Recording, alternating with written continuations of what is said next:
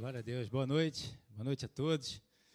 Deixa eu ler uma passagem aqui rapidamente, que Deus também trouxe no meu coração, não hoje, mas falando em relação a estarmos juntos, né? Em Atos capítulo 2, no versículo 42, ele fala assim: e perseveraram na doutrina dos apóstolos, na comunhão, no partir do pão e nas orações.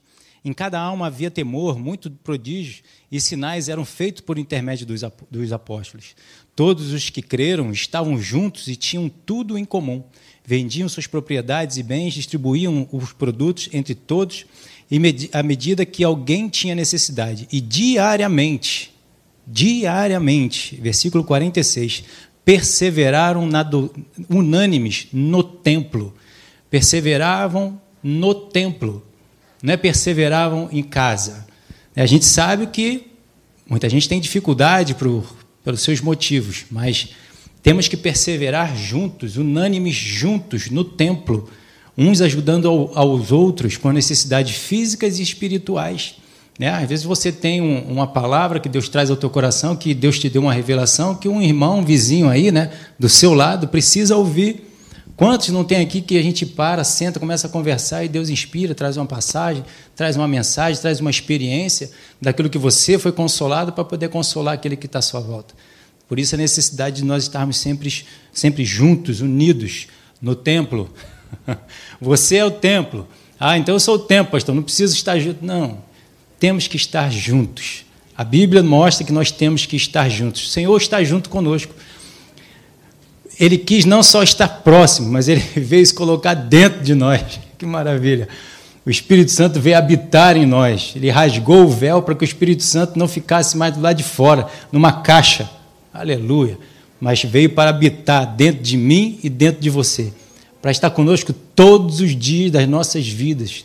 É com ciúme que ele está conosco, querendo cuidar de mim e de você o tempo todo e nos unir para que nós mantenhamos esse elo, né? Forte e fortalecido no nome de Jesus, tá bom? É isso aí. Glória a Deus. Que bom podermos estar juntos, que bom podermos estar aqui mais uma vez para compartilharmos a palavra de Deus. E eu ainda tenho coisas para falar aqui, não eu, mas o Espírito Santo, sobre essa passagem que eu tenho comentado com vocês, conversado com vocês às quartas-feiras. E Deus me acrescentou coisas que eu quero compartilhar contigo, no nome de Jesus, tá bom? Então é isso aí. Juízes capítulo 6, Deus me trouxe uma mensagem hoje, quatro horas da tarde. Falei, vou ver até a hora que é. Botei lá e eu vou compartilhar contigo no final, no nome de Jesus. Então fica aí até o fim, você que está nos assistindo, tu vai ser abençoado. E minha oração essa noite é, é para que o Espírito Santo venha nos exortar, consolar, edificar e quebrar todo o sofisma, toda a barreira, todo o pensamento contrário, no nome de Jesus. Que o Espírito Santo te ilumine, a mim e a você, nessa noite, no nome de Jesus. Então, a gente vê aqui que a passagem fala sobre Gideão, um homem que não conhecia Deus, só conhecia Deus de ouvir falar, né, dos pais, dos antigos que falavam do mover de Deus na, naquela época, libertando, sarando, curando o povo. Então eles estão passando aqui por uma situação bem complicada. Né? Então, Juízes capítulo 6, versículo 1, acompanha aí comigo. Fizeram os filhos de Israel o que era mal perante o Senhor, por isso o Senhor os entregou nas mãos dos midianitas por sete anos. Prevalecendo no domínio dos midianitas sobre Israel, fizeram estes para si, por causa dos midianitas, as covas que estão no monte, nos montes, e as cavernas e as fortificações. Tentaram dar o jeito deles, né, se proteger da sua forma. Mas a palavra do Senhor diz que, se o Senhor não guardar a cidade, em vão trabalha o sentinela. Se o Senhor não edificar a casa, em vão trabalha os que edificam. Então tem que ser o Senhor a nos edificar, nos guardar, nos proteger. Senão, estamos trabalhando em vão. E eles trabalharam em vão. A gente vai ver isso aqui. Versículo 3 então diz: Porque cada vez que Israel semeava, os midianitas e os amalequitas, como também os, os povos do Oriente, subiam contra eles. Versículo 4: E contra eles se acampavam, destruindo os produtos da terra até a vizinhança de Gaza e não deixavam Israel sustento algum, nem ovelhas, nem bois, nem jumentos.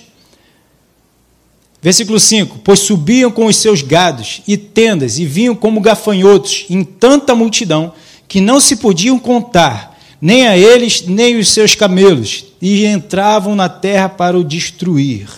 Versículo 6: Pois, sub... Versículo 6. Assim, Israel ficou muito debilitado com a presença dos midianitas. Então, os filhos de Israel clamavam ao Senhor. E a gente conversou aqui de que esse não tem que ser o motivo pelo qual nós temos que clamar a Deus por causa de uma dificuldade, por causa de problemas, por causa de situações que estamos passando e vivendo que estão nos oprimindo ou que estamos perdendo coisas que precisamos ter no nosso, no nosso natural. Mas temos que buscar a Deus por quem Ele é e pelo que Ele fez, né? salvando as nossas vidas, transformando as nossas vidas, para que nós possamos aprender com Ele, que é manso e humilde de coração, a vivermos esse no, em novidade de vida, vivermos uma nova vida em Cristo Jesus, pelo qual nós não sabíamos, não conhecíamos. Estamos aí nessa caminhada, nessa jornada, conhecendo, buscando para conhecer, né? para que nós possamos então aplicar essa verdade, esse conhecimento, essa vitória da cruz do Calvário, a vitória sobre a cruz. Amém? Então, esse tem que ser o real motivo de nós buscarmos ao Senhor e sermos bem-aventurados, como é, Jesus falou para Pedro, quando revelou, né? Pedro diz ali: Tu és o, o, o, o filho de Deus, o, Messias, o filho do Deus vivo, e Jesus então diz para ele que ele era um bem-aventurado, porque não foi carne e sangue que o revelou. Mas por que, que Pedro teve essa revelação? Porque estava com Jesus, estava buscando, estava caminhando com o Senhor. Então nós precisamos caminhar com Ele. Caminhar com Ele é ler a palavra, não é vir só à igreja, né, estar caminhando depois que aceitou Jesus como Senhor e Salvador da sua vida. Eu estou caminhando com Ele. Será? Ele pode estar indo para um lado e você está indo para outro. Mas se você estiver caminhando com Ele, lendo a Bíblia, orando em todo o tempo, Ele vai estar te balizando para que você não se desvie nem para a esquerda e nem para a direita.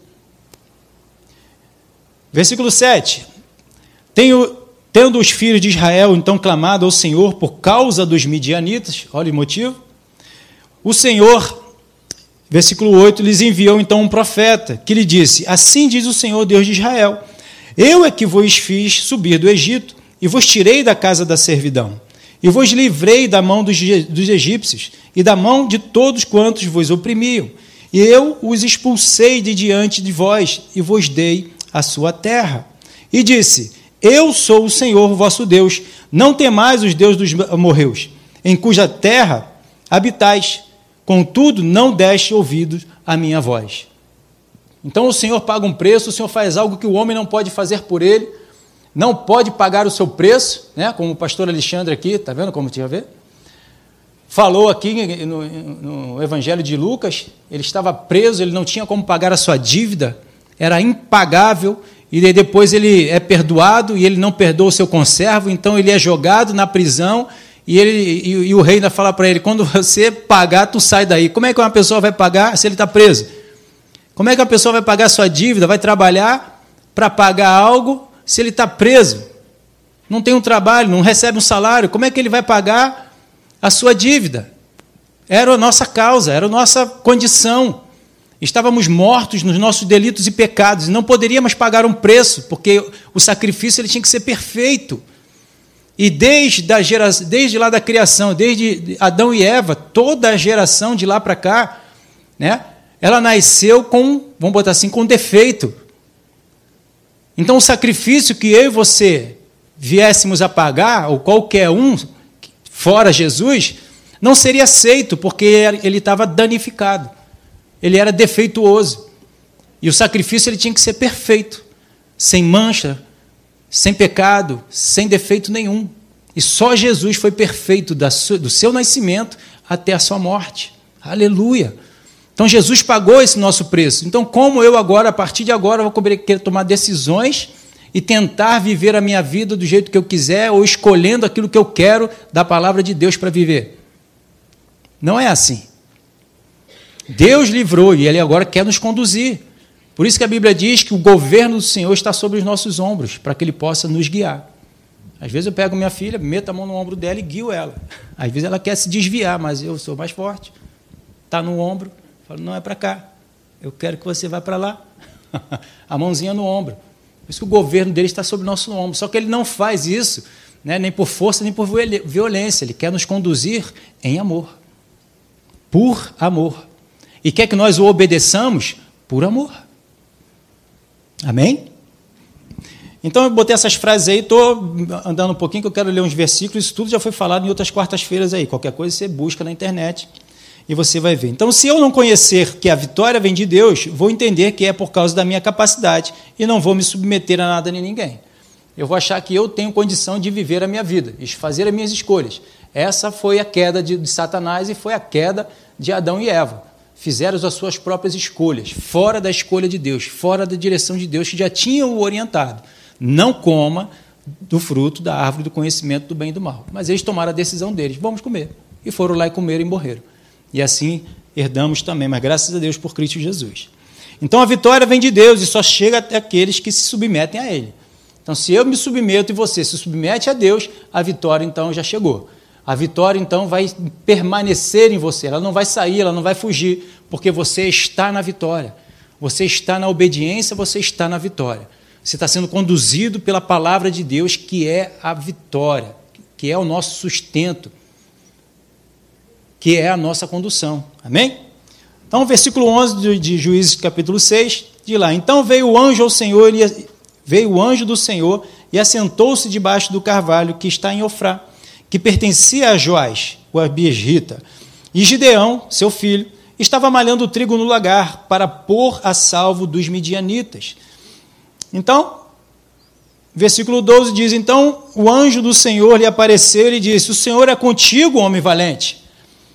Então o anjo declara para Gideão que ele era um homem valente, porque o Senhor estava com ele. Porque para ele ter feito o que ele fez, se levantar contra um pensamento opressor dos inimigos que estavam ali, para malhar o trigo no lagar, só consegue alguém fazer isso quando Deus está com ele.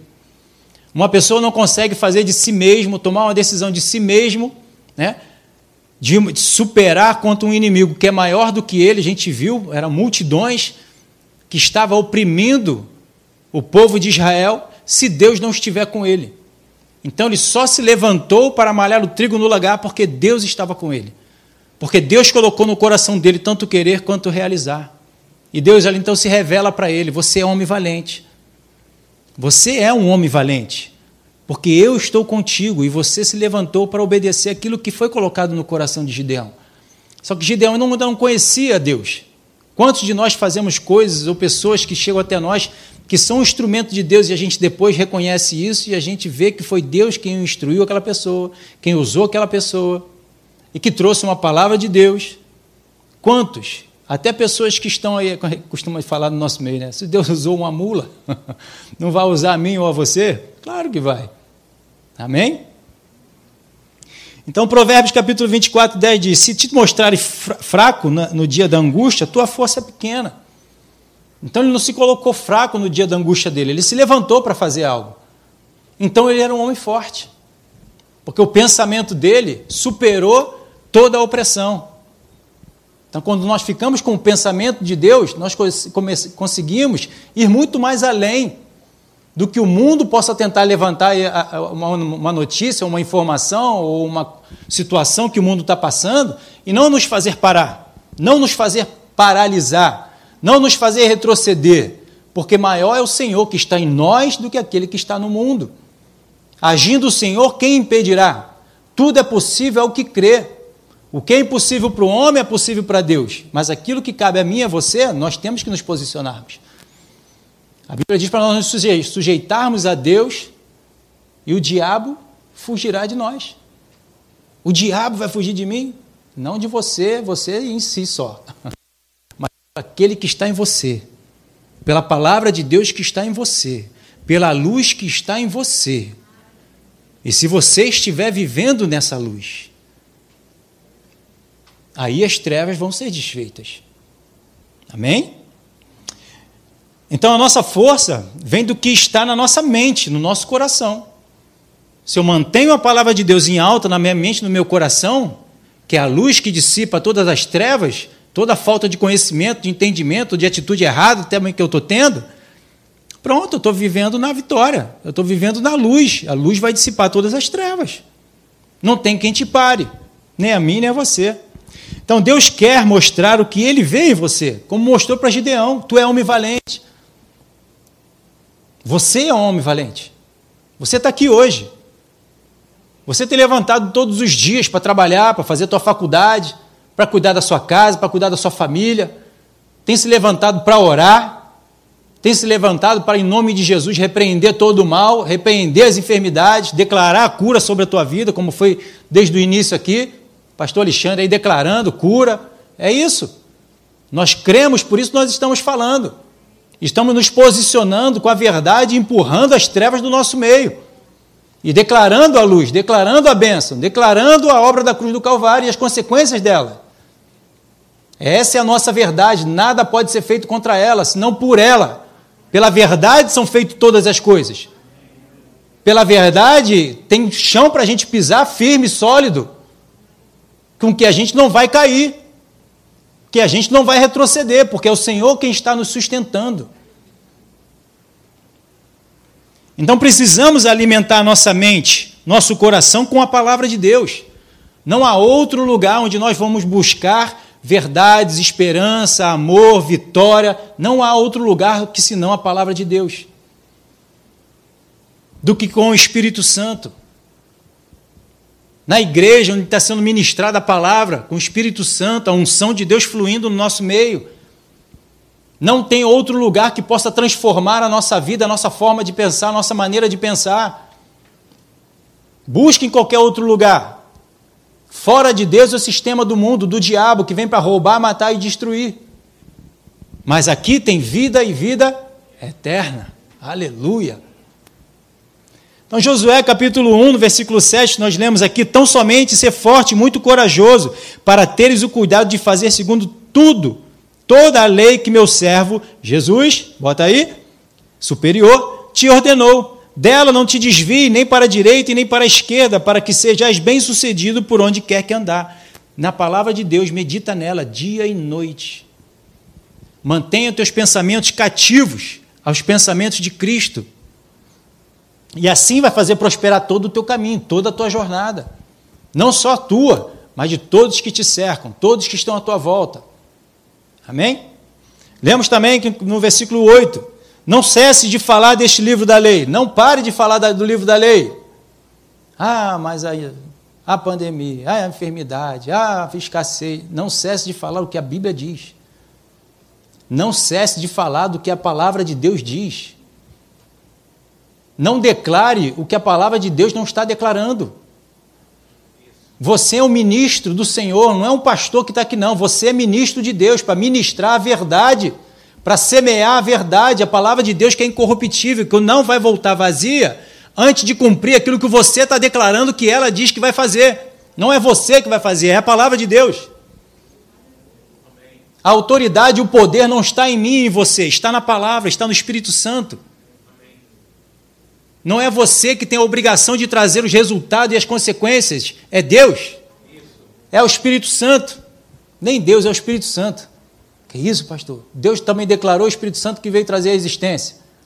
Haja luz. Foi Deus que fez a ver? Foi o Espírito Santo. E Ele está aqui no nosso meio. Aleluia. O penhor da nossa salvação. Eu estava falando isso de novo, levantando meu coração. O penhor da nossa salvação. Você vai penhorar alguma coisa. Vai lá no banco, leva aquela tua joia lá. Me empresta aí, não sei quantos mil. Como é que você vai pagar? Como é que eu sei que você vai pagar? estou penhorando aqui, ó. Estou deixando algo mais valioso do que aquilo que eu estou pegando contigo. Aleluia. Jesus falou que ia deixar um outro consolador. Penhorou o Espírito Santo. Jesus falou: Eu vou, mas vou preparar a morada para quando eu voltar, eu buscar levar vocês para onde eu estou. Quem garante isso? Eu estou garantindo, dá uma prova. Espírito Santo, deixa ele aí. deixa o Espírito Santo aí, como prova que eu vou voltar para levar vocês para perto de mim. Aleluia, glória a Deus. Versículo 6 de Josué 1 ainda diz lá: Ser forte e corajoso, porque tu farás este povo herdar a terra que, sob juramento, prometi dar a seus pais. Você, Deus quer usar e vai usar você. Não, vou levar lá para o pastor orar. Por quê? É no nome de Jesus que tudo é feito. Não é do pastor Leandro, o Alexandre, o Marcelo, o Hélio. É no nome de Jesus. Se você está falando no nome de Jesus, amém, meu irmão, seja esse instrumento de bênção. Então você vai levar as pessoas que estão à sua volta a herdarem essa terra, a conquistar essa terra. Você é esse instrumento de Deus, essa bênção. Mas é preciso fazer isso aqui, ó, ser forte e corajoso, porque tu fará com os pensamentos fortalecidos em Deus, não em você mesmo, não do que o mundo está dizendo, não tentando combater o mundo do teu jeito, mas na forma e da maneira de Deus, quando Deus te inspira, te instrui, te orienta, te direciona, aí com esse pensamento que Deus te inspirou, você vai fazer então o povo entrar nessa terra. Então, ser forte e corajoso, porque tu fará com os pensamentos fortalecidos em Deus este povo herdar a terra que, sob juramento, prometi aos teus pais. Não é de qualquer jeito. Não é só com a Bíblia debaixo do braço.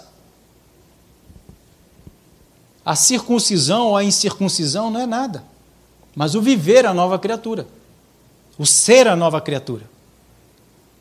Então, para andarmos em vitória, precisamos permitir Deus colocar a visão dele na nossa mente e no nosso coração. Então, Deus então coloca, mas você tem que buscar. Vê a cooperação? Não é do nada. Nada é do nada. Já dizia o profeta. tem que buscar. Aí você está cheio da palavra de Deus e Deus traz inspirações. Como ele me trouxe a inspiração hoje. De repente, lá eu orando em línguas, né, que eu costumo e gosto. Acordo pela manhã, faço minha oração e já pego o Espírito Santo, então agora está contigo. E vou orando em línguas o dia inteiro. Aí de repente vem, pum, aquela inspiração, aquela revelação de uma passagem que ele traz no coração. É isso aí. Mas não busco, não leio, não oro, não, não vai cair do céu.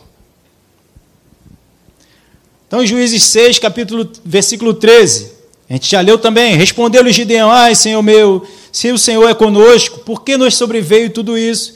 e que é feito de todas as suas maravilhas que, no, que nossos pais nos contaram. Está vendo como ele não conhecia Deus? Só de ouvir falar. Dizendo: Não nos fez o Senhor subir do Egito, porém agora o Senhor nos desamparou e nos entregou nas mãos dos midianitas. Isso é um homem natural. Isso é um homem natural dando das suas declarações com as suas razões, com a sua consciência, daquilo que ele conhecia. Ele começou a ter uma intimidade nesse momento com Deus. Então está no processo de transformação. Ele começou, se chegou para perto de Deus, Deus se chegou até ele e ele se chegou até Deus e agora estão se relacionando. Para quê? Para que ele seja transformado. O Senhor o chamou para conduzir ele em vitória, para transformar a mente dele. Transformando a mente dele, vai ser transformado tudo que está à sua volta. Deus não vai transformar nada à nossa volta se antes não mudar a nossa forma de pensar, a nossa forma de agir mudando a minha forma de pensar e minha forma de agir, já transformou tudo à minha volta. Porque as coisas estão como estão à nossa volta por causa da nossa atitude, por causa do nosso comportamento, por causa daquilo que a gente faz. Então não reclame, mude. Busque respostas e direções diferentes daquilo que você tenha tido para que a sua vida seja transformada. Mas busca no lugar certo, na palavra de Deus. Versículo 14. Então se virou o Senhor para ele e disse: Vai nessa tua força, livra Israel da, da mão dos medianitas. Porventura não te enviei eu? Então Deus está o enviando. Deus está direcionando Gideão. Deus está falando com Gideão. Então, se, Gideão tá, se Deus está com Gideão, a vitória já está certa. A vitória está garantida. Busca a Deus para Deus te enviar. Te enviou? Pronto. Deus, Jesus já nos enviou.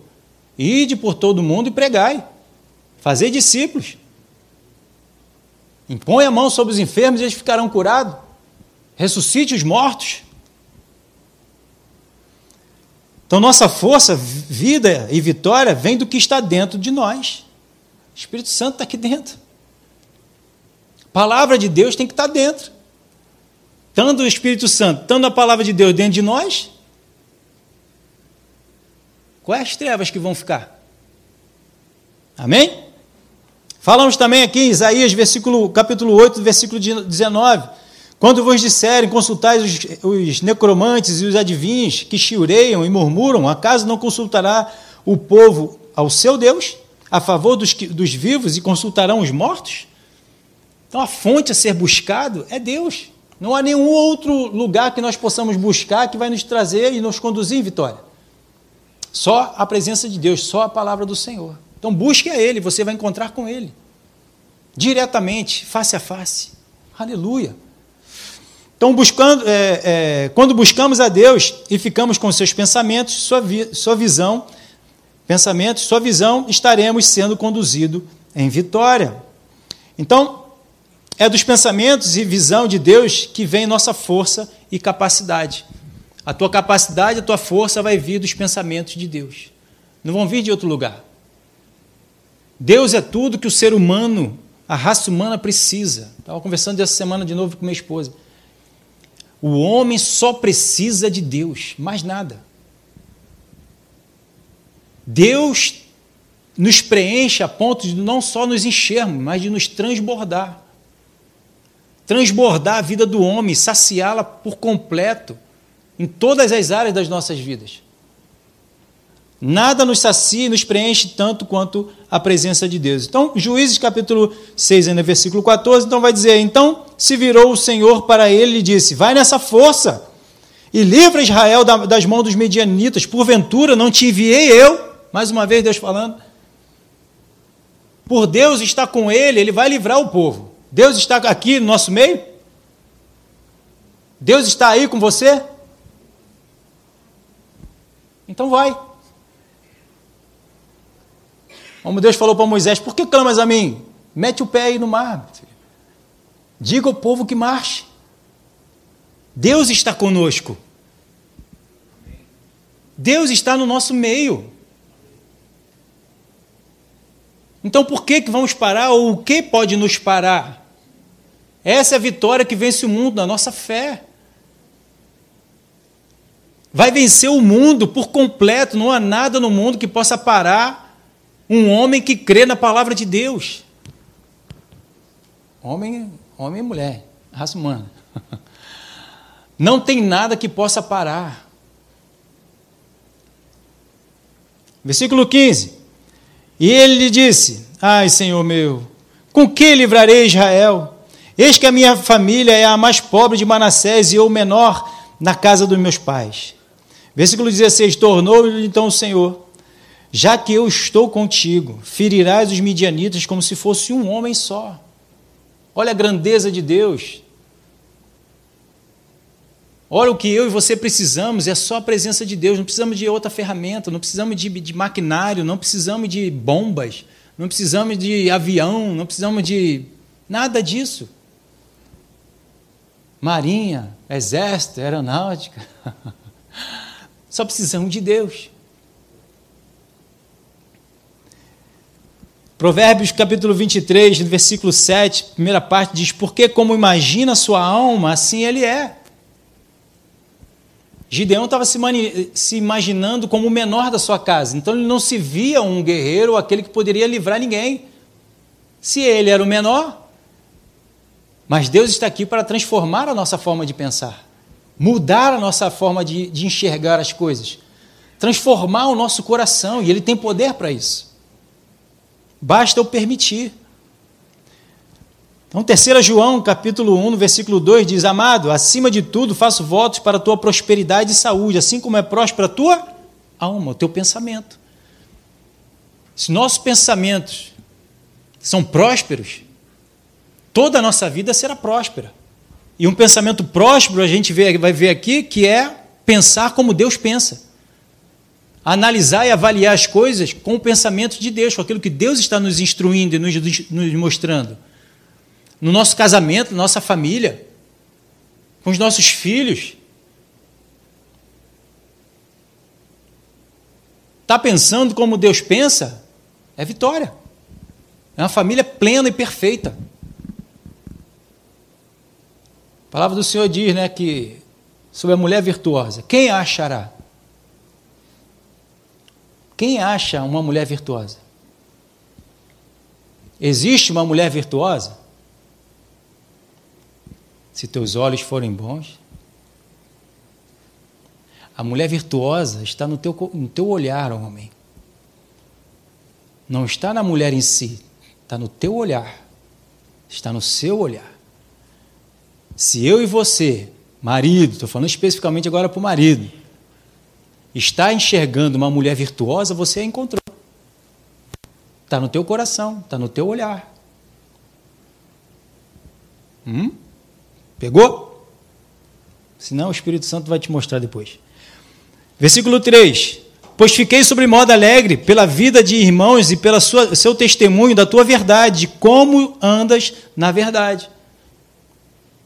Então João está falando aqui para Gaio, mostrando para ele: tu é próspero, porque você vive na verdade. Qual era a condição dele, naturalmente falando? Não diz. A Bíblia não cita como era a vida dele, mas está dizendo que ele é próspero. Porque ele está pensando como a palavra de Deus pensa. Ele está vivendo como a palavra de Deus está orientando ele para viver. Ele está colocando em prática a palavra de Deus. Então ele é próspero. Ele é vitorioso em tudo que ele faz. Porque ele está fazendo segundo a palavra de Deus. Se não fizer segundo a palavra de Deus, não está na vitória. Então o que você e eu, né? O que você pensar é o que você vai se tornar. Simples assim. É dessa forma, com a mente e alma próspera e vivendo a verdade, que vamos caminhar em vitória. Efésios capítulo 4, versículo 17, nós lemos também. Diz lá: Isto, portanto, digo, e no Senhor testifico, que não mais andeis como também andam os gentios, na vaidade dos seus próprios pensamentos. Vivíamos antes dessa forma, pensando do jeito que a gente queria obscurecidos de, de entendimento, alheios à vida de Deus por causa da ignorância em que vivia, pela dureza do seu coração. Versículo 19. Os quais, tendo se tornado insensíveis, se entregaram a dissoluções, para com avidez cometerem toda sorte de impureza. Mas não foi assim que aprendeste de a Cristo. 21. Se é que de fato o tendes ouvido, e nele foste instruídos, segundo a verdade em Jesus. 22, no sentido de que, quando ao trato passado, vos despojeis do velho homem, que se corrompe segundo as concupiscências do engano. Vos renoveis, então, no versículo 23, está chegando aí, no espírito do vosso entendimento. Renoveis.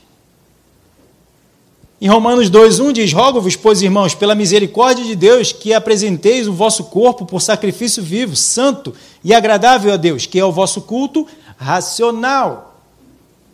Hum? E não vos conformeis com este século, mas transformai a vossa eh, transformai-vos pela renovação da vossa mente, para que experimenteis então qual seja a boa, agradável e perfeita vontade de Deus. Nós paramos aqui. Então, esse é um convite que Deus faz para mim e para você, nós renovarmos a nossa mente para vivermos a nova criatura, a nova criação que Deus nos, nos fez e nos tornou, deixarmos de viver segundo o trato passado, a forma passada, a velha criatura que nós vivíamos antes, que estava preso nos seus delitos e pecados, e vivemos então agora em novidade de vida, segundo os pensamentos de Deus, segundo aquilo que Deus tem para mim e para você, de visão, de entendimento, em todas as áreas da nossa vida para nós vivermos e vivemos na vitória que Deus tem preparado para mim e para você. Mas a gente vê aqui mais uma vez que não é do nada, de que não é do nosso jeito, de nós darmos o nosso jeitinho, de tentarmos fazer algo como Israel fez, se esconder em cavernas, dar um jeito planejado pelo homem, pela nossa consciência, isso não vai dar certo. A gente falou bastante sobre isso também. E eu vou falar mais um pouquinho, dando continuidade aqui, assim, ainda botei essa frase também, não se conforme com este século e não aceite os seus valores e as suas prioridades. Aceite os valores e as prioridades de Deus. E isso vai te trazer resultados eternos. Amém? E aqui Tiago, né? Capítulo 3, do versículo 13, ele diz assim: Quem entre vós é sábio e inteligente? Então ele diz: mostrem mansidão de sabedoria, mediante condigno proceder às suas obras. Nós temos que trazer o que esse povo viveu antes de Jesus, como Gideão aqui e esses inimigos, para o nosso lado espiritual hoje. A gente não vai lutar mais contra a carne e contra sangue, né? como a palavra de Deus diz, como Paulo fala, mas nós vamos lutar contra principados e potestades, espíritos malignos que estão nas regiões celestiais, que estão no ar. A nossa luta ela é espiritual, ela não é mais carnal, né? Não é nesse, dessa forma, nesse posicionamento que nós vamos enfrentar. E esses inimigos também, eles não são pessoas físicas e nem do, do, do no próximo. A gente sempre quer trazer esse lado de guerrear, de, de brigar, de repreender, de, de orientar sempre o irmão à nossa volta. Essa é uma dificuldade muito grande hoje ainda no nosso meio de trazer isso para nós mesmos, para os inimigos que estão habitando dentro de nós, os eus, os nossos objetivos, os nossos propósitos, as nossas razões, o nosso ego. Esses são inimigos que a gente está sempre acusando do irmão, do outro, mas nunca trazendo para nós mesmos, porque a, palavra do Senhor diz: a fé que tu tem, tem para ti mesmo, e não para o outro ser transformado. Claro que o outro precisa, mas você e eu precisamos trazer isso para dentro de nós, para que os inimigos que estão habitando dentro de mim, dentro de você, sejam anulados, aniquilados sejam mortos, sejam tirados das nossas vidas definitivamente. Claro que definitivamente mesmo, literalmente, só quando a gente partir, porque aí vai tirar a carne do espírito, vai, né? vai só o espírito, mas temos que abafar ele ou colocar para o estrado dos nossos pés o máximo que a gente puder. Em todas as situações que nós vivemos, tomarmos decisões pelo espírito. E só vamos conseguir tomar decisões pelo Espírito se a gente abafar o outro lado. Se a gente calar o homem natural, o homem terreno, o homem carnal, que habita aqui em mim e em você. Então, Tiago está trazendo justamente essa forma de proceder. Que Gideão viveu com inimigos naturais ali, combatendo homens mas que nós temos que combater hoje o lado espiritual, para que a gente não continue preso nos nossos delitos e pecados, como está lá em Efésios capítulo 2. Estávamos mortos nos nossos delitos e pecados. Nós não estávamos mortos porque Satanás estava nos segurando, nos amarrando, nos prendendo, ou a pessoa que está à nossa volta, ou o inimigo que a gente acha que é aquele que está à nossa volta, nós não estamos presos neles. Nós estamos presos nos nossos delitos e pecados, nas nossas atitudes erradas, nos nossos comportamentos errados. Então, esses, esses é que são nossos inimigos, que eu preciso me libertar deles, me livrar deles e ter o comportamento certo. Que a verdade da palavra tem poder para transformar as minhas ações e meu comportamento. Para que agora, a partir de agora, que eu e você encontramos a Jesus, vivamos nessa novidade de vida, com atitude e comportamentos novos, vitoriosos que quando alguém me ofende, eu não quero ofendê-lo também, mas eu quero perdoá-lo. Eu quero amá-lo. Eu quero mostrar longanimidade, benignidade. Entende? Então eu não tenho que fazer com que o outro mude, eu tenho que mudar. Eu é que preciso me ter um posicionamento, um comportamento diferente do que eu tinha que alguém me afrontava, eu afrontava também. É um ditado aí, né? Eu dou um, um, um boi? Não.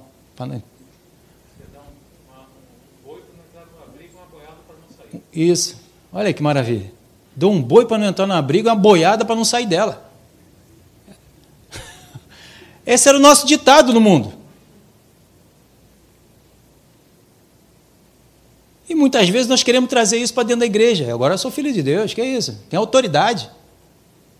Vou repreender o irmão, vou declarar, Senhor, cai fogo do céu queima ele, tosta o menino, que vai morrer no mármore do inferno. Aleluia. Que comportamento diferente do que Jesus transformou minha vida eu estou tendo com essa, com essa ação? Isso muitas vezes está mais dentro de casa do que na rua. Meu Deus. Estávamos mortos nos nossos delitos e pecados e continuamos mortos nos delitos e pecados que ainda continuamos tendo. Porque não mudamos o nosso ser, não mudamos as nossas ações e nosso comportamento. Olha o que Tiago vai falar. Tiago 3,13. Quem entre vós é sábio e inteligente? Mostre então em mansidão, sabedoria medi é, mediante condigno proceder as suas obras. Versículo 14. Se pelo contrário tende em vós coração e inveja amargurada e sentimento faccioso, nem vos glorieis disso, nem mintais contra a verdade. Versículo 15. Esta não é a sabedoria que desce lá do alto, antes é terrena, animal, demoníaca. Porque está vivendo com as coisas naturais e humanas. O diabo ele cogita das coisas dos homens e os homens cogitam das coisas dos homens. Então, os homens cogitar das coisas dos homens e o diabo cogitar das coisas dos homens é igual. Nenhum dos dois cogita das coisas de Deus. Entende? Então, quando eu e você temos um comportamento que tínhamos antes na velha criatura, não mudamos nada.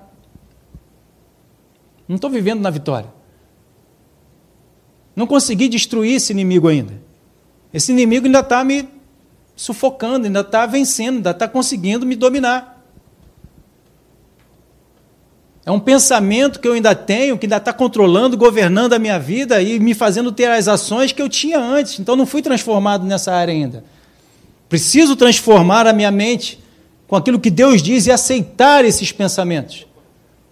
Para que eu possa então ser transformado, eu, e aí mostrar transformação para aqueles que estão à minha volta. E eles serem constrangidos com a ação que eu estou tendo, pela ação e o comportamento deles, me, ofendendo, né? me oprimindo, e serem transformados também. Quem está entendendo? Versículo 16 diz então lá: Pois onde há inveja e sentimento faccioso, aí há confusão e toda espécie de coisas ruins. Versículo 17: a sabedoria, porém, lá do alto, é primeiramente pura, depois pacífica, indulgente, tratável, plena de misericórdia e de bons frutos, imparcial, sem fingimento.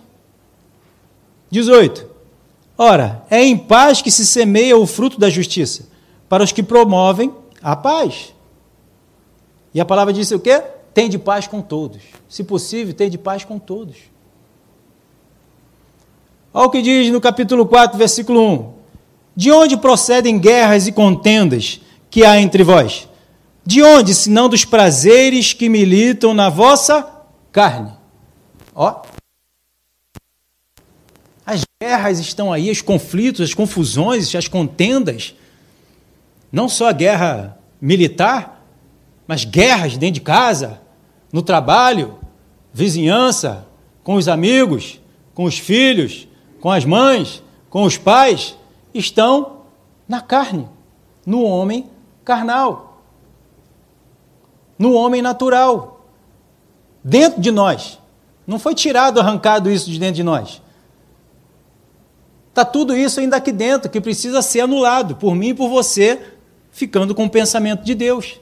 Se eu tenho o pensamento de Deus em alta na minha mente, no meu coração, na minha visão, eu estou dominando todo o pensamento carnal, natural, humano, terreno. E dessa forma, eu apazigo tudo que está à minha volta. Não tem mais guerra, não tem mais conflitos, não tem mais confusão. Vai haver paz.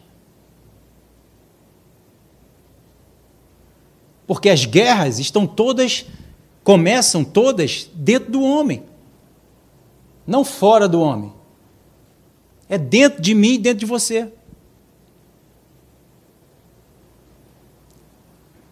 Aguenta mais um minutinho, estou terminando. Tiago 4,1 diz lá, então de onde procede. Não, 2. Cobiçais e nada tendes, matais e invejais e nada podeis obter, viveis a, a lutar e a fazer guerras, nada tendes, porque não pedis. Pedis e não recebeis, porque pedis mal, para esbanjardes em vossos prazeres. Versículo 4: Infiéis, não compreendeis que a amizade do mundo é inimiga de Deus? Aquele, pois, que quiser ser amigo do mundo, constitui-se inimigo de Deus.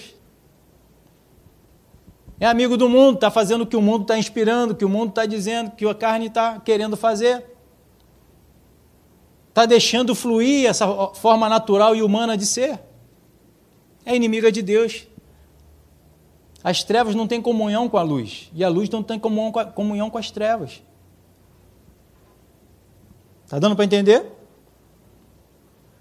Versículo 5: Ou, ou supondes que em vão afirma o Espírito, as Escrituras, é com ciúme que por nós anseia o Espírito, que ele fez habitar em vós.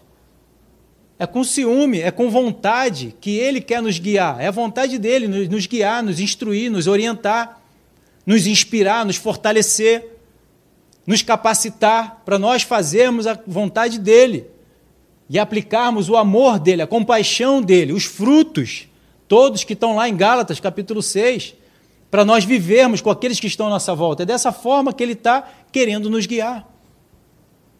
Ele anseia por isso, é o desejo dele.